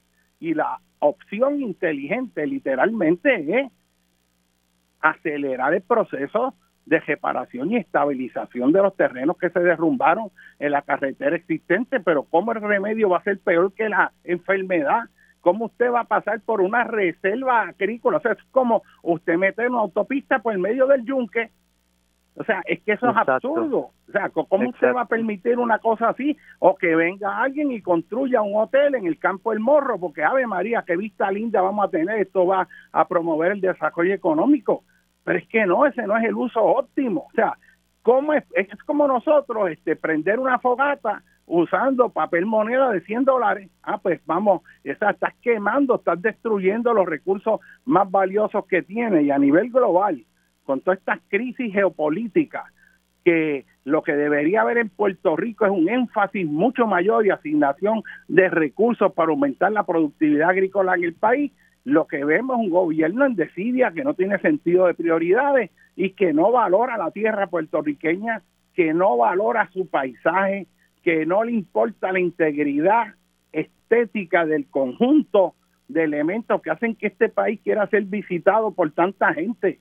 Es, es que esto llora ante los ojos de Dios o sea, ¿cómo es posible que en este momento en una reserva agrícola un alcalde sin permiso de ningún tipo, meramente que el que dirige la autoridad de tierra, incumplió crasamente con la responsabilidad de proteger los terrenos agrícolas, viene y dice, no mete una cajetera por ahí sin ningún estudio, yo no tengo problema.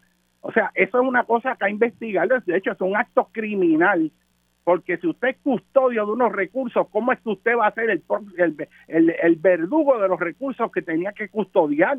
Es que, es que eso no cabe en ninguna cabeza. Pero eso, mira, a mí me parece escandaloso. Y yo creo que esto hay que levantarlo ampliamente y que el país conozca, porque esos terrenos hay que salvarlo máxime, con lo que acabas de expresar, que esto es un área que tiene un potencial de productividad agrícola extraordinaria y puede generar, bien administrado, alimentos en términos de consumo de viandas para un cuarto de millón de personas en Puerto Rico. Este, así que yo sé que tienes experiencia mucha con toda la situación agrícola a nivel del país. Este, ¿Cómo tú ves la situación de pérdida de terrenos agrícolas, eh, la voluntad para verdaderamente este, acelerar y facilitar el proceso de tener un país más autónomo? ¿Qué tú no puedes decir eso y, para cerrar contigo, ¿verdad? Nos quedan como tres, cuatro minutos más antes de ir, pero me gustaría darte la palabra para que pues le comuniques al país lo que tú crees que es fundamental que el país conozca.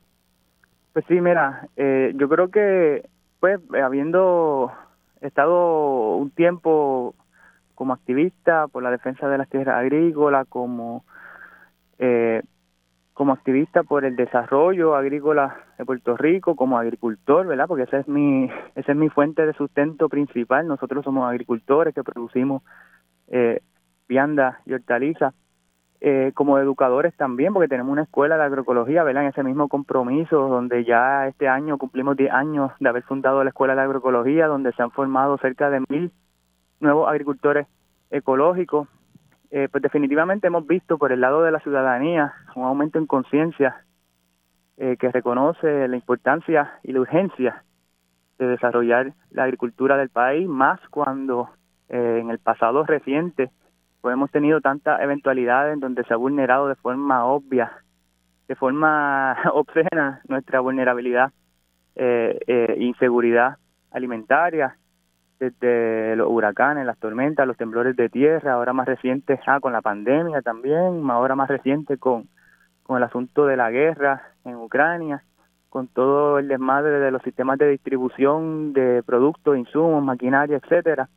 Hemos visto muy de cerca nuestra vulnerabilidad, vulnerabilidad alimentaria y yo creo que el pueblo, la gente común, eh, está más que consciente. Yo creo que hay un consenso ciudadano en la importancia y eso se ve, a diferencia de el discurso que predomina en los medios de comunicación, lo que uno ve en la calle, lo que uno ve eh, en la realidad del pueblo es que hay una generación creciente de jóvenes que sí están optando por dedicarse a la tierra, que sí ven la tierra como algo importante para su futuro y eso lo vemos nosotros a diario en nuestra escuela de agroecología, por ejemplo.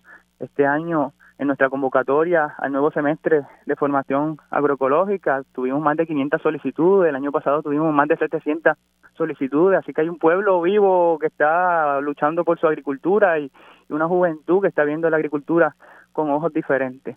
Pero en cambio, pues la respuesta eh, eh, estatal, la respuesta gubernamental, pues lamentablemente no va a la par con esa urgencia, eh, no va a la par con nuestra realidad lamentable.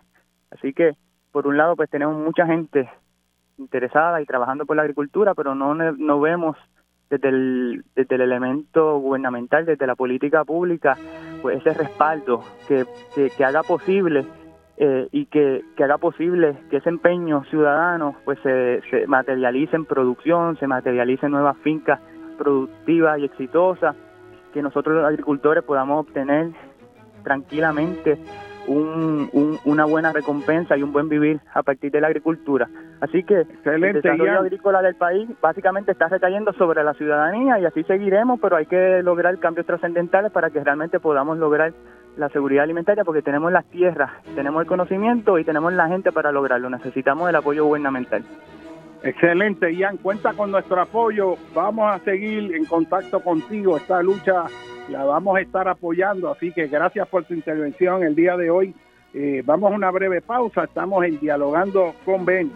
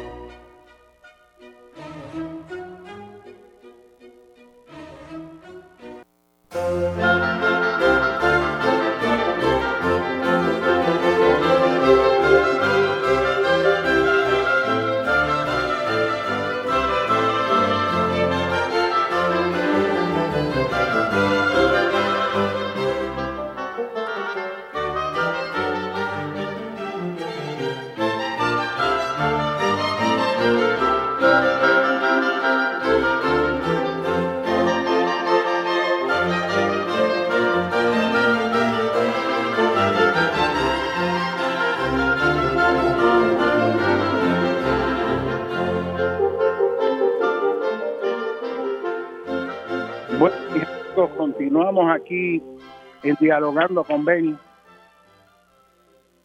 con ustedes el doctor José Molinelli Freites y la verdad que ha sido exquisito este programa en torno a tener dos personas, la profesora Ruth Vázquez, que nos habló con esa elocuencia y esa claridad en torno al problema de la colocación de torres de celulares que no tienen que estar allí, que podrían estar en otro lugar y las van a sembrar sin consentimiento de los que viven allí, a pocos metros de decenas y decenas de casas que están dentro de un perímetro de los 100 primeros metros de la torre de celular, eh, cuyas implicaciones son múltiples, además de que viola el reglamento del calzo, donde vemos que se dan permisos a lo loco eh, y, y, y, vemos pues esta persona, maestra de escuela, que da su voz en defensa de su comunidad reclamando este a un gobierno que no quiere oír, que no quiere ver.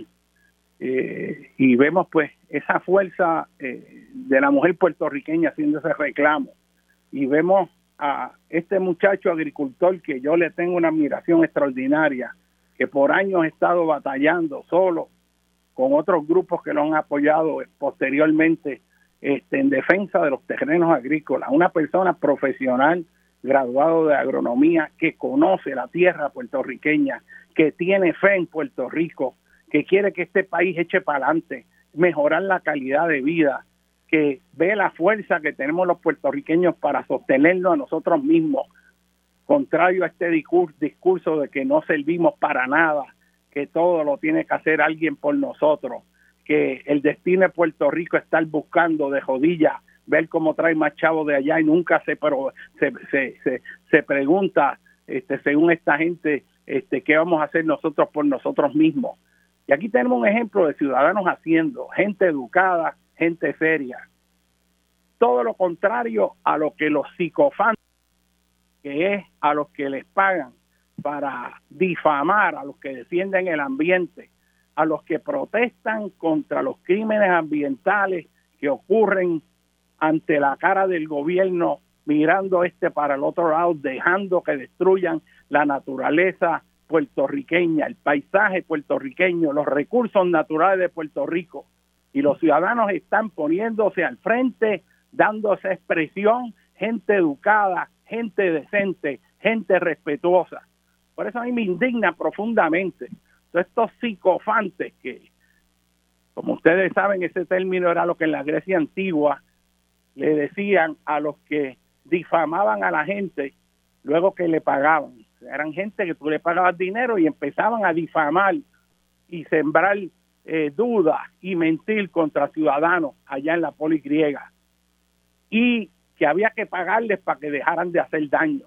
Eran gente que vivía de ese negocio. Y en este Puerto Rico actual, que vemos que hay numerosa gente que está opinando como si fueran neutrales y están recibiendo dinero para difamar a personas como las que han estado en este programa, a las personas que defienden el ambiente, a los legisladores que se paran a defender el ambiente, le meten la máquina de fango con la difamación para demonizarlo. Y son esas fuerzas del mal, literalmente, que quieren confundir este país, pero este país está abriendo los ojos. Y yo quiero que ustedes vean la fuerza de la decencia puertorriqueña. Y es ahora cuando en todos los lugares de Puerto Rico, si vamos a salvar este país, tenemos que dar un pie adelante. Este espacio que nos queda, quiero dedicarlo a algo escandaloso que acaba de salir, que es el proyecto de Bahía Urbana. Eh, es un proyecto donde va a haber una inversión de cientos de millones de dólares en la parte suroeste de la isleta de San Juan, un área de alto peligro en caso de terremoto por la naturaleza subyacente de los terrenos que van que están debajo de donde van a hacer ese proyecto. comencé hablando en el programa del pueblo de Ersin, allá en Turquía, que no sufrió daño en medio de todos los demás pueblos que se destruyeron porque fue construido en terreno firme y el alcalde reclama que siguió códigos de construcción, ¿verdad? Este, con mucha exigencia para que se cumplieran, pero que los terrenos eran firmes, no eran terrenos blandos, no eran rellenos como los que van a hacer este proyecto de cientos de millones de dólares, que le están dando exenciones contributivas por millones de dólares adicionales, un proyecto que le va a borrar la cara a la zona histórica del viejo San Juan y aquí están celebrando el meter un Disney World de embuste de plástico en la zona histórica del viejo San Juan para beneficio de unos pocos que se van a tragar todo el negocio del turismo frente a ellos. Y esta es una situación también indignante que muestra un país sin prioridades, sin sentido de dirección, que esto es un 20 tú, se vale todo, aquí no hay regla, no hay orden, no hay ley ni orden, los ciudadanos somos los que estamos haciendo esos reclamos. Bienvenida Vanessa Dross, te tenemos en línea. Saludos, Molinero. Saludos, buenos días. Este, señora Dross, este, agradezco que pueda estar con nosotros en la mañana de hoy. Y usted como residente en San Juan, este, persona que tiene amplia, amplia experiencia y vivencia de los problemas en la isleta, este, pues me gustaría cederle la palabra para que nos explique este, desde el punto de vista de los residentes en San Juan eh, todo lo que implica este proyecto. ¿Cómo no, Molinelli? Mira, yo incluso empezaría diciendo, después de que tú has aludido a los millones y millones y millones de dólares eh, que van a estar invertidos y, de, y, que después le van a sacar a todos los negocios o comercios que tengan, a, a, que se monten ahí en la bahía. Eh, yo creo que es escandaloso que el alquiler de esos terrenos sea solamente por 100 mil dólares anuales al pueblo de Puerto Rico. Porque tú dices, por esa porquería, porque para esas empresas supermillonarias, eso es como si pagaran 5 centavos al año por el uso de los terrenos, ¿verdad? Una cosa también que llama la atención es que la persona que es una de las personas que está detrás de este proyecto, un tal Bob Allen, según una información que cubrió el Centro de Periodismo Investigativo. Mira qué, qué eh, cuál es el, el, el cargo de, de esa persona. Él es el Chief Storytelling, o sea, él es el cuentista eh, eh, jefe. Y, y, digo la palabra cuentista en la traducción, que es lo que correspondería, porque ese proyecto es ficción, es montar moles y moles y moles de estructura para montar embustes para la gente que viene de fuera o inclusive para los puertorriqueños. Eh, tú sabes que en Las Vegas hay una torre Eiffel, ¿verdad? Pues entonces la gente va a Las Vegas y se conforma con ver esa torre Eiffel de embuste y aquí esos turistas que ellos dicen que son los que van a los que están dirigidos se van a conformar con un el yunque de embuste, con unas playas artificiales de embuste, en vez de ir a los lugares que son donde se supone que los turistas, incluyendo eh, nuestros compueblanos puertorriqueños, tengan, y aquí uso la palabra mágica de los últimos años, experiencia. Entonces, en vez de tener la experiencia en el lugar donde debe ser, van a tener una experiencia de cartón, que es lo que está detrás del, del proceso que se está montando, que es la disnificación de eh, las ciudades como, como la nuestra y viene de Disney World, ¿verdad? Me este gustaría, me gustaría brevemente, me gustaría brevemente para enmarcarlo a las personas que no conocen el proyecto, sepan ustedes que está un proyecto en la parte suroeste de la isleta de San Juan, este y en la parte sur, este particularmente que va a coger varias de las áreas de los muelles. Hay uno de esos muelles que se va a dedicar exclusivamente a yates de millonarios. Hay otros que van a poner al frente un negocio que se llama Hard Rock Café, que va a tener un espacio sumamente amplio van a tener unas torres como para que la gente se tire, creo que son unas torres de hasta 200 pies de alto y la gente se deja caer por gravedad a, gran, a, aceleración gravitacional, ¿verdad? 32 pies por segundo cuadrado, van cayendo y entonces como un parque de diversiones frente al, al, al área donde van a estar llegando los barcos. Y además de eso van a reconstruir, o sea, esto es allí en la isleta de San Juan, van a hacer un yunque, literalmente, parece chiste, pero ellos dicen que van a crear un yunque y van a poner ríos fluyendo y quebradas y van a hacer una playa dentro de las aguas de la bahía y una playa para que haya un sentido de una playa de un país tropical. O sea, van a hacer lo que hacen en Disney World, que crean unas cosas de embuste para que la gente, como bien señalaste, tenga esa experiencia. O sea, que aquí tenemos que la zona histórica van a meter toda una cosa de cartón y eso tiene un montón de implicaciones que la señora Dross nos va a seguir hablando, pero para que lo enmarquen y lo tengan claro con lo que es. Pues entonces, eh, Molinelli, la gente que venga en esos cruceros, que es lo que ellos dicen que es el público a cual lo que va dirigido, van a estar, es una, una experiencia, de nuevo, que va a estar encapsulada en ese Magic Kingdom que es lo que ellos quieren construir.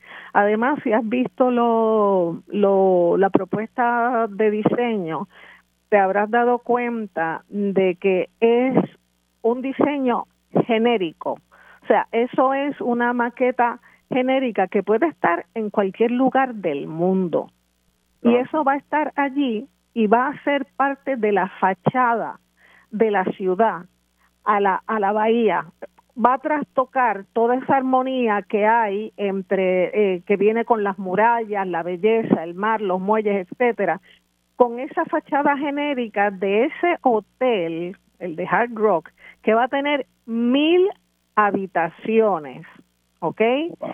Y esas mil habitaciones, creo que hay algunas que van a ser eh, como apartamentos compartidos. En zona de alto riesgo a terremoto, mil habitaciones.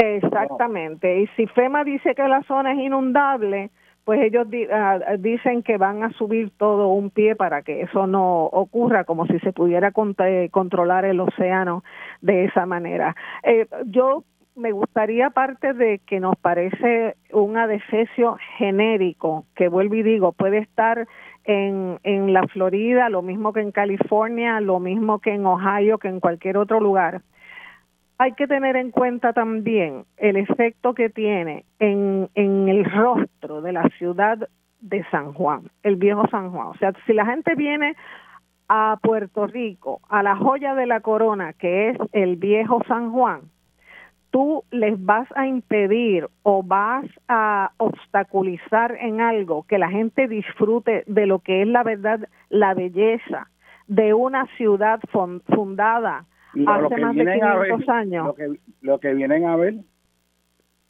Bueno, exacto, lo que vienen a ver, pero entonces no, los meten presos, van a quedar presos en esa zona, encapsulados, sin tener la verdadera experiencia de la ciudad. Y lo otro es, Molinelli, En el viejo San Juan hay una serie de problemas que vienen eh, eh, erigiéndose desde hace años, desde hace años, y que ya hicieron crack en esta ciudad y que a pesar de los reclamos que se le han hecho al alcalde, al señor Miguel Romero, no son atendidos de ninguna manera. Por ejemplo, vamos a empezar con el problema del tránsito.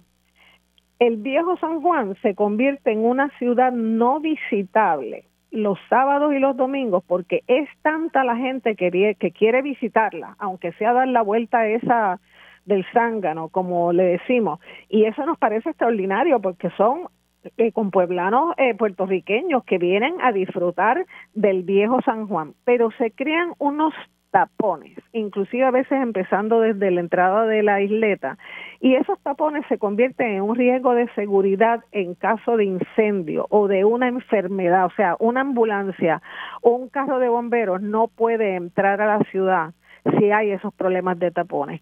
Imagínate cómo va a ser ese, ese problema cuando eso esté construido y en funciones. Primero, cuando estén construyendo lo que va a ser un, proyecto gigantesco.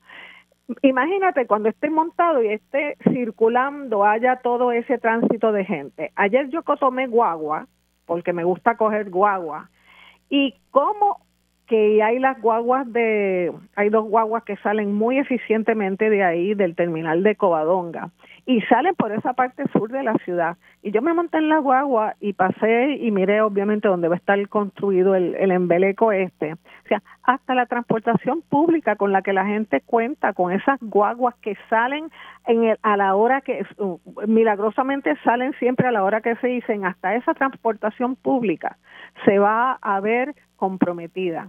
Otro problema de seguridad, la falta de efectivos de la policía municipal para atender el casco de la ciudad.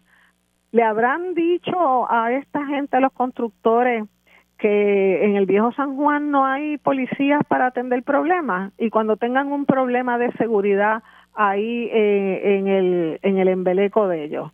Van a tener que poner guardia privada también porque, como he dicho muchas veces, según nos informó el coronel García, en el viejo San Juan, por turno, hay solamente 20 policías municipales, de los cuales 6 están fijos en Casacuna. Lo, hay 4 o 5 más que están en fijos en las plazas, dos o tres más que están fijos en los lugares en el cuartel de la alcaldía y otro en el cuartel de, de Covadonga. Por eso la experiencia de los residentes es que cuando llaman para alguna situación de peligro o emergencia le dicen, ay, no tenemos patrulla, ah, no tenemos personal. ¿Ok? Y cuando dicen que van a atender la, la querella o lo que sea, dicen que van, pero no llegan. O sea, esa gente va a tener unos problemas, los mismos problemas que estamos nosotros, entre comillas, disfrutando ahora, ellos los van a tener también. ¿ok? Y ¿Podrá tener un, un impacto disminuyendo la actividad comercial en el Viejo San Juan? Yo pienso que sí, porque la gente va a, la gente no va... Se va a tragar todo el comercio.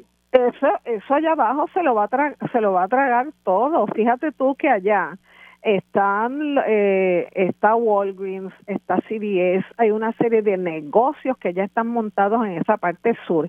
Y si se monta ese embeleco en esa zona también, yo no tengo la menor duda de que los comerciantes eh, de la parte histórica se van a ver este afectados también ellos confían en que el flujo de la gente que va a subir la cuesta de la de la ciudad desde allá abajo hasta acá arriba ojalá y, y, de verdad eso fuera así, pero yo tengo mis serias dudas de que los comerciantes se vayan a beneficiar de, de esto. Otro asunto que pone en issue esa construcción son los supuestos intentos de hacer algunas calles del viejo San Juan peatonales, porque se ha hablado de San Juan peatonal, pero no es hacer peatonal eh, todas las calles, son solamente la calle Fortaleza y dos o tres calles eh, transversales.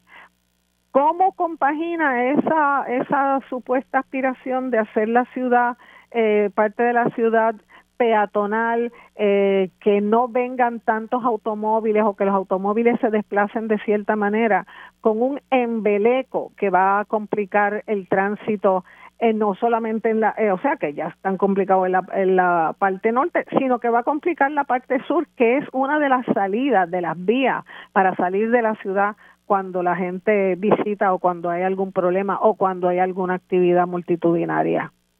Son muchos, muchos los aspectos y sobre todo me preocupa mucho el, el, el aspecto arquitectónico de si has entrado en las redes sociales no creo que haya nadie que haya dicho que, ay, qué bello ese diseño de ese proyecto que va ahí. Es, de nuevo, un embeleco genérico que puede estar en cualquier parte del mundo y esa gente, yo me pregunto si han hecho su análisis eh, y si lo han hecho, a lo mejor pues no les, no les importa. Eh, que no tenga ninguna relación o que esa arquitectura no dialogue de ninguna manera con la del viejo San Juan. Fíjate que una de las cosas que dice en, ese, en esa historia del Centro de Periodismo Investigativo es que eh, cuando se les ha dicho, ah, es que van a impactar mucho esa zona, va a ser negativo, y una de las respuestas es, pero nosotros no vamos a impactar nada porque ya todo eso está impactado. ¿ok? O sea, que si una zona está mal, ah, pues no importa, porque como está mal, no importa lo malo que nosotros añadamos, porque no estamos de verdad incurriendo en algo que no haya hecho alguien antes, ¿ok? Y yo creo que la, la prepotencia de estas empresas a las cuales el Estado o el municipio, porque hay que recordar también lo del escambrón, les está entregando el país por una miseria pues yo creo que es bien es bien preocupante para, para el futuro de Puerto Rico porque entre eso y la el desplazamiento de las personas eh, que viven en el viejo San Juan y en otras zonas de, de la ciudad capital pues es terrible y pues nos desplazan en este caso nos, van a tirar a la bahía ese punto que trae es sumamente importante porque también vemos un gobierno que está regalando nuestro patrimonio histórico. Aquí vemos un señalamiento en Puerta de Tierra del el Departamento de Vivienda que literalmente prácticamente regaló toda una serie de condominios que pudieron haberse eh, convertidos en vivienda precisamente con los fondos del CDBG y del Departamento de Vivienda para reconstruir y habilitar vivienda. Y en vez de hacer eso, el Departamento de Vivienda lo que hace es que le regala a este multimillonario este, a un costo sumamente ínfimo, como el que usan por ahí con esta frase de pescado a bombao, le regala una infraestructura que tiene un valor mucho mayor para que él sea quien la desarrolle y se enriquezca. De igual manera, vemos este el regalo del, del, del área del parque Sixto Escobar este y toda esa infraestructura a, a una gente que proyecta entre comillas rehabilitar el Normandy que es un edificio de muy mal estado estructural este pero hay ahí otra controversia del municipio facilitando y regalando infraestructura del país sin visión de la dirección en que vamos.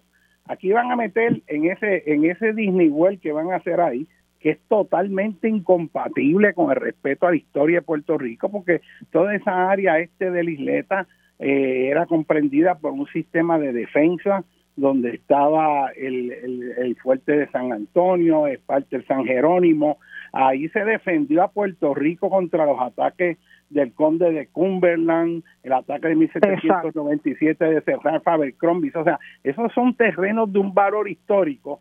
Es el tipo de terreno como el que protegieron el Parque Nacional de Gettysburg en Pensilvania, áreas donde se dieron combates históricos y allí nadie se le ocurriría coger esos terrenos y taparlos de cemento para meter estructuras de cartón y plástico que nadie nada tiene que ver con el entorno histórico de un país. Pero si no hay respeto por la historia, si no hay una apreciación de los valores patrios, si los puertorriqueños no vale y lo que vale es el plástico de Orlando, pues bien mal estamos y eso no lo podemos permitir. Y otro argumento que que que es terrible es que cuando yo hice el primer estudio de vulnerabilidad sísmica de la zona metropolitana de San Juan, estas áreas al sur de la isleta son áreas de relleno, y la Grande es área de relleno.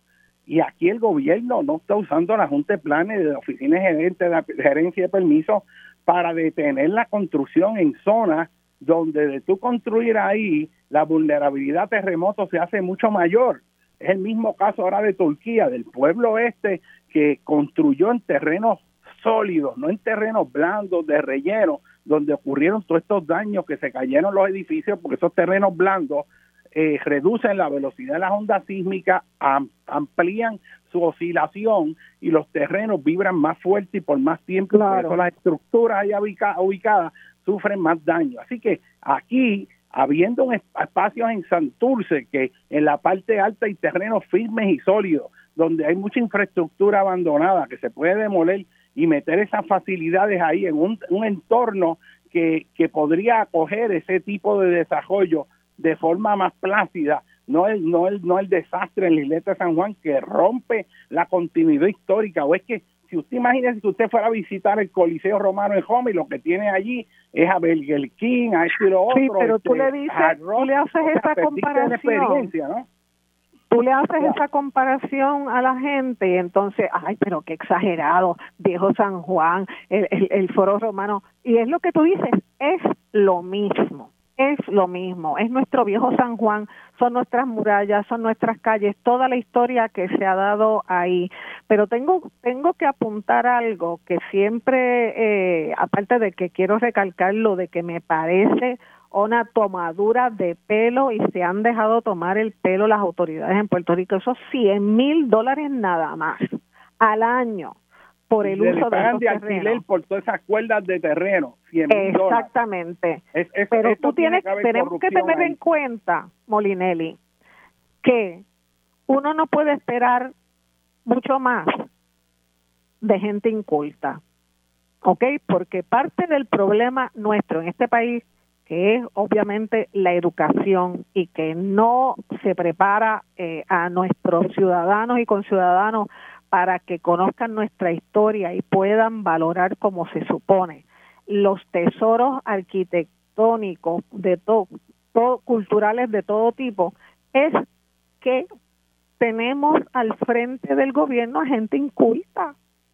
Si no saben historia, si no, saben apreciar todas las cosas que se han dado aquí, no saben lo de lo de lo de la batalla del 1797 fue que hasta Campeche peleó ahí, ¿cómo podemos esperar de gente inculta que entienda y comprenda y amplíe las posibilidades culturales de este país si son incultos?